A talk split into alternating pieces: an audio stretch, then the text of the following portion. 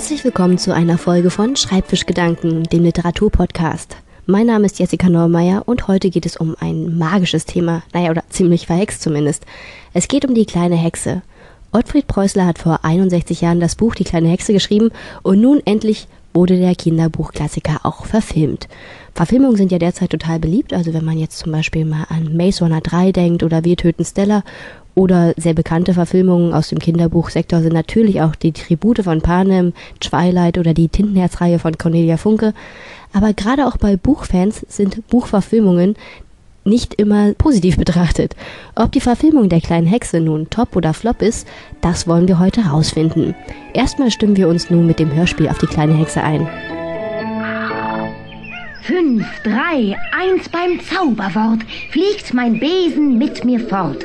Eins, drei, fünf beim Abendrot, vom Himmel regnet Honigbrot.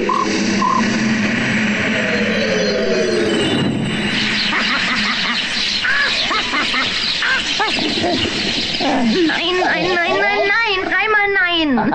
Es sollte Honigbrot regnen, keine Spatzen. Ach, Abraxas, was habe ich bloß diesmal wieder falsch gemacht? Versuch's mit etwas Einfacherem. Zauber einfach einen gewöhnlichen Regen. Gewöhnlichen Regen? Das kann ich. Pass auf, Abraxas. Fünf, drei, eins, beim Zauberwort regnet... Die kleine Hexe war erst 127 Jahre alt. Und das ist ja für eine Hexe gar kein Alter.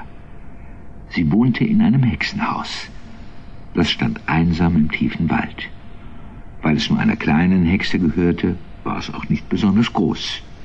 Der kleinen Hexe genügte es aber. Die kleine Hexe von Ottfried Preußler, hier als Hörspiel aus dem Jahr 2008 mit Anna Thalbach als die kleine Hexe und Peter Striebeck als Erzähler. Jetzt haben wir die kleine Hexe also etwas kennengelernt, so kommen wir doch mal zum Buch.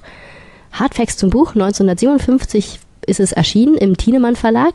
Es wurde inzwischen in 47 Sprachen übersetzt und entstanden ist es als Geschichte für Preußlers drei Töchter, damit sie keine Angst mehr vor Hexen haben. Und es ist eine der ersten Geschichten, die er aufgeschrieben hat. Wir fassen einfach mal kurz zusammen, was passiert. Die kleine Hexe ist 127 Jahre alt und dafür noch ziemlich jung für eine Hexe, aber sie möchte trotzdem mit auf dem Blocksberg und die Walpurgisnacht feiern, was kleine Hexen natürlich eigentlich nicht dürfen. Zu jung stört sie aber nicht, sie schleicht sich trotzdem hin und wird natürlich erwischt. Zur Strafe muss sie alle über 7800 Hexensprüche auswendig lernen innerhalb eines Jahres und bis zum nächsten Jahr dann eine gute Hexe werden. Das versucht sie auch, lernt ganz fleißig und setzt Gelerntes dann auch in die Praxis um. Und ein Jahr später hat sie dann ihre Prüfung und besteht auch alle Zauberprüfungen, aber über die Thematik, ob sie nun eine gute oder eine böse Hexe ist, da sind die Ansichten unterschiedlich. Sie fällt also durch die Prüfung und zur Strafe muss sie das Holz fürs Hexenfeuer für die Walpurgisnacht sammeln.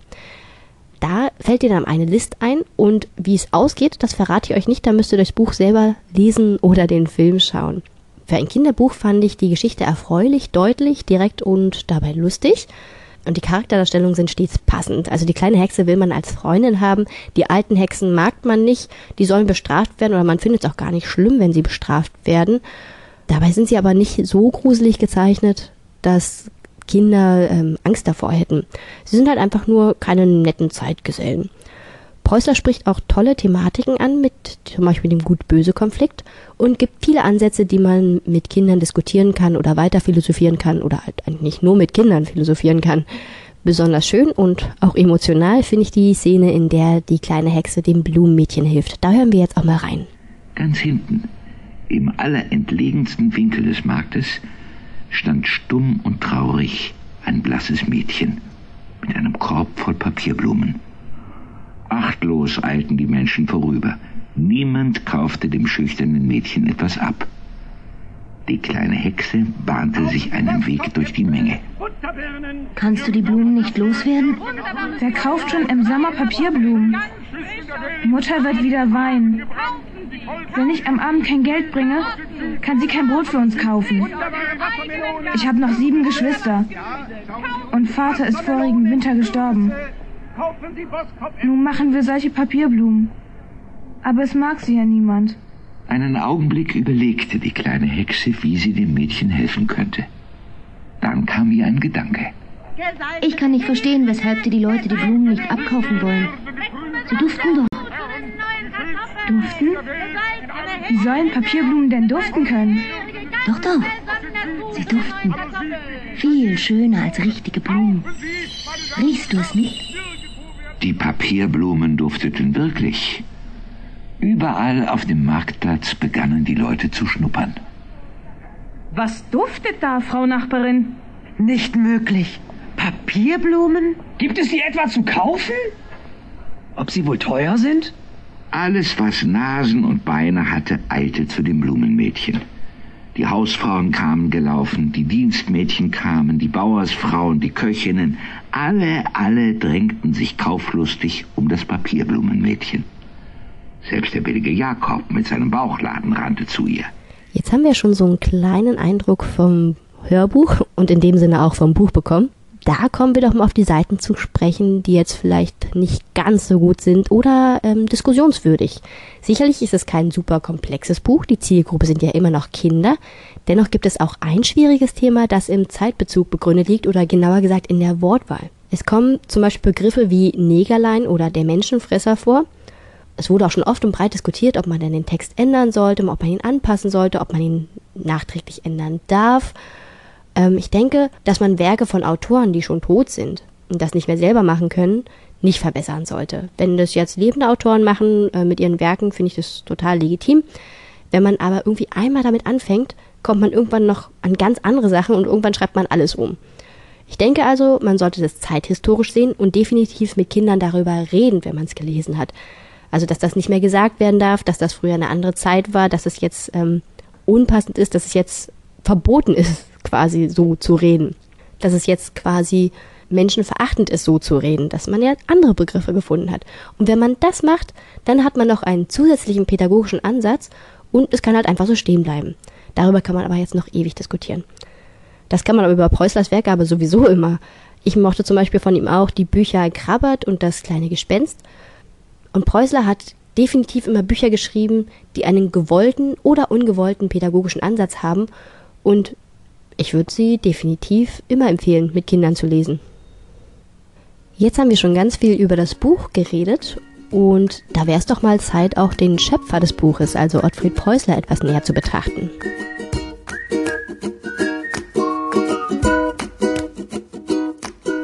Ottfried Preußler, geboren 1923 als sogenannter Sudetendeutscher in der Tschechoslowakei, ist den meisten bekannt als Kinderbuchautor von unter anderem Der Räuber Hotzenplotz, Krabbert, Das kleine Gespenst, Kater Mikesh und Die kleine Hexe. Dabei hat er sein erstes Buch erst mit 33 Jahren veröffentlicht und er hatte auch gar nicht geplant, Autor zu werden, denn seine Interessen an Deutsch und Fremdsprachen wollte er eigentlich als Professor für Landesgeschichte an der Uni Prag ausleben.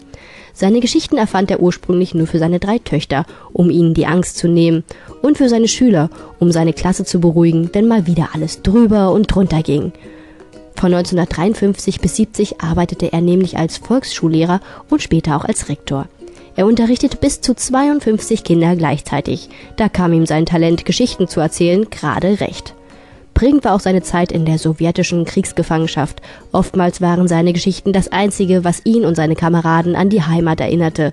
Gleich nach seinem Abitur wurde der damals 19-Jährige zum Kriegsdienst eingezogen.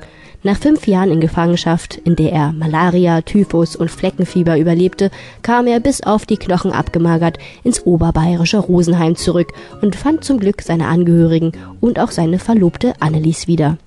Während seiner Lehrtätigkeit arbeitete er dann auch als Lokalredakteur, Schreiber für den Kinderhörfunk und Übersetzer, bis er dann durch den Erfolg seiner ersten Bücher als Vollzeitschriftsteller seine Berufung fand. Inspiriert wurde er von den Geschichten und Volkssagen, die ihm seine Großmutter erzählte, als er ein Kind war Bevor er 2013 mit 90 Jahren in Prien am Chiemsee starb, schrieb er insgesamt 32 Kinder- und Jugendbücher mit einer deutschsprachigen Auflage von über 15 Millionen Exemplaren, die in 55 Sprachen übersetzt wurden. Ja, das zur Person von Ottfried Preußler. Wir haben aber gesagt, wir werden heute auch über den Film reden oder hauptsächlich über den Film reden. Die kleine Hexe ist mega interessant, wenn man sie mal crossmedial betrachtet.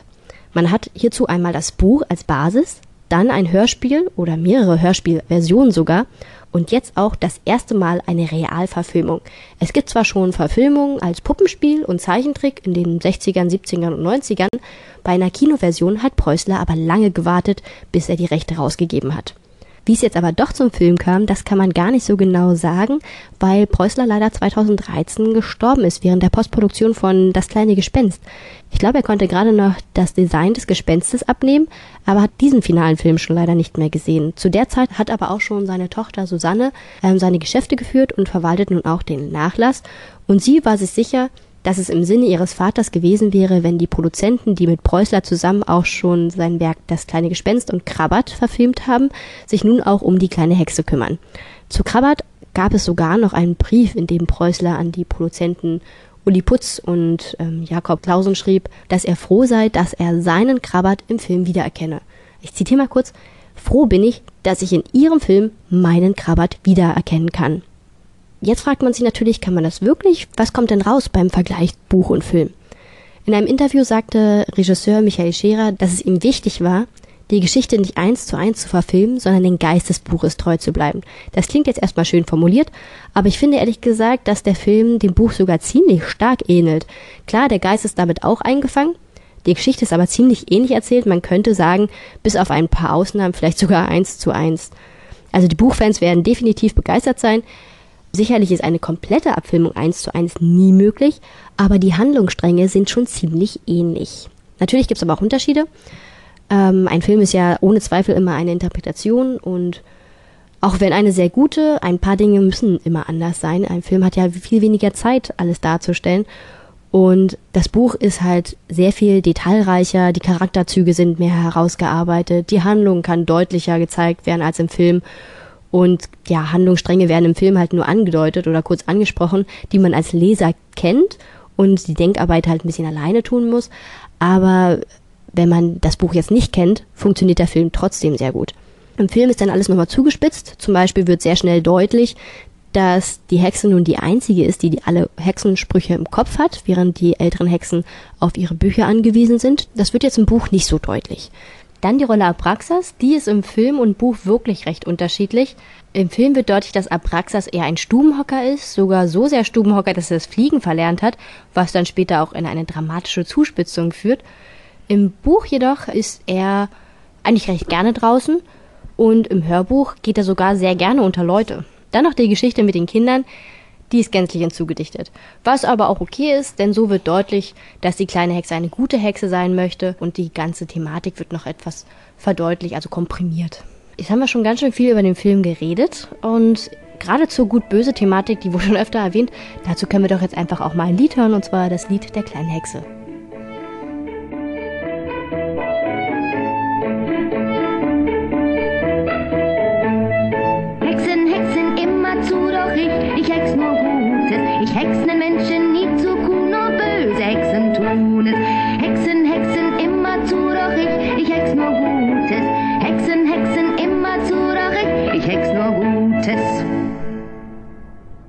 Hexe gern, ich hexe viel, ich hexe immer irgendwas. Ich hex für Menschen, hex fürs Vieh und hexe auch für meinen Spaß. Auf meinem Besen querfällt ein, hex ich nen wilden Wirbelwind. Ich hex dem Schneemann Leben ein und tausend Blumen für ein Kind. Hexen, Hexen, immer zu, doch ich, ich hex nur Gutes. Ich hex nen Menschen nie zu kuh, nur böse Hexen tun es.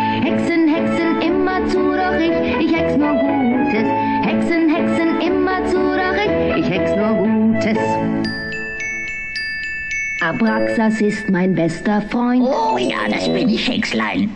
Er ist ein weiser Rabe. Ach na ja, man liest so dies und das. Er trägt ein schwarzes Federkleid und quatscht mit seinem Schnabel.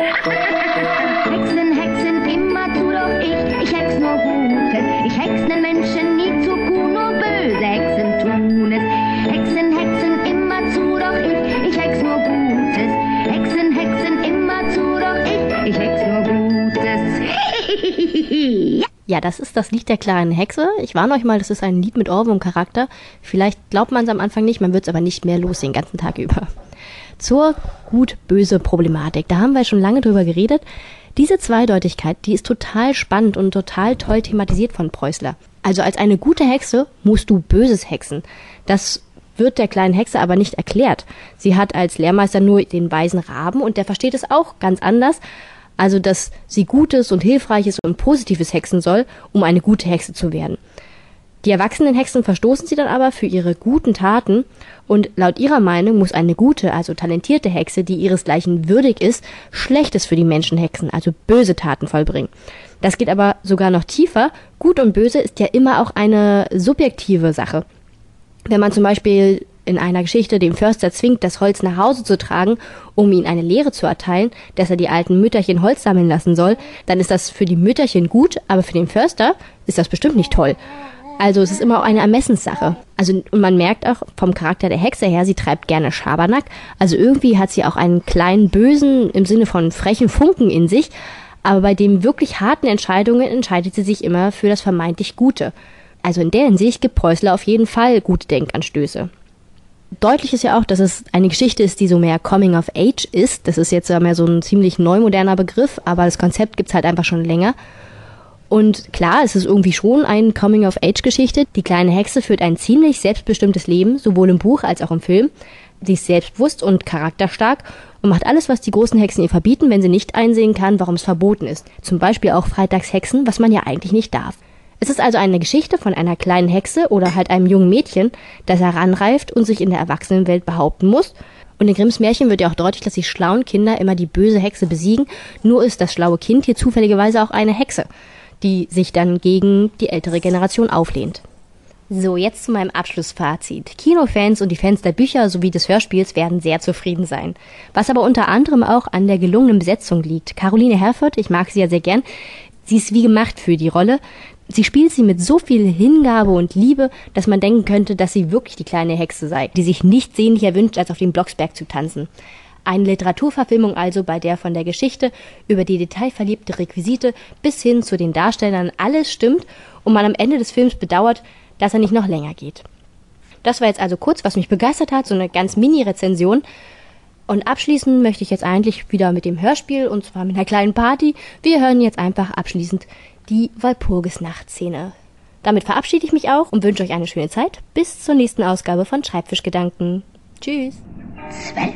So, Abraxas, jetzt wollen wir anfangen. Heia, Walpurgisnacht! Walpurgisnacht! Heia, Walpurgisnacht! Mit dem Feuerzeug, das sie beim billigen Gerkop gekauft hatte, steckte die kleine Hexe die Besen und Hexenbücher in Brand. Es wurde ein Hexenfeuer, wie es nicht schöner sein konnte. bis in die Morgenstunden umtanzte die kleine Hexe allein mit dem Raben Abraxas den lodernden Scheiterhaufen. Walpurgisnacht, heia Walpurgisnacht, heia, heia Walpurgisnacht, heia Walpurgisnacht, heia Walpurgisnacht.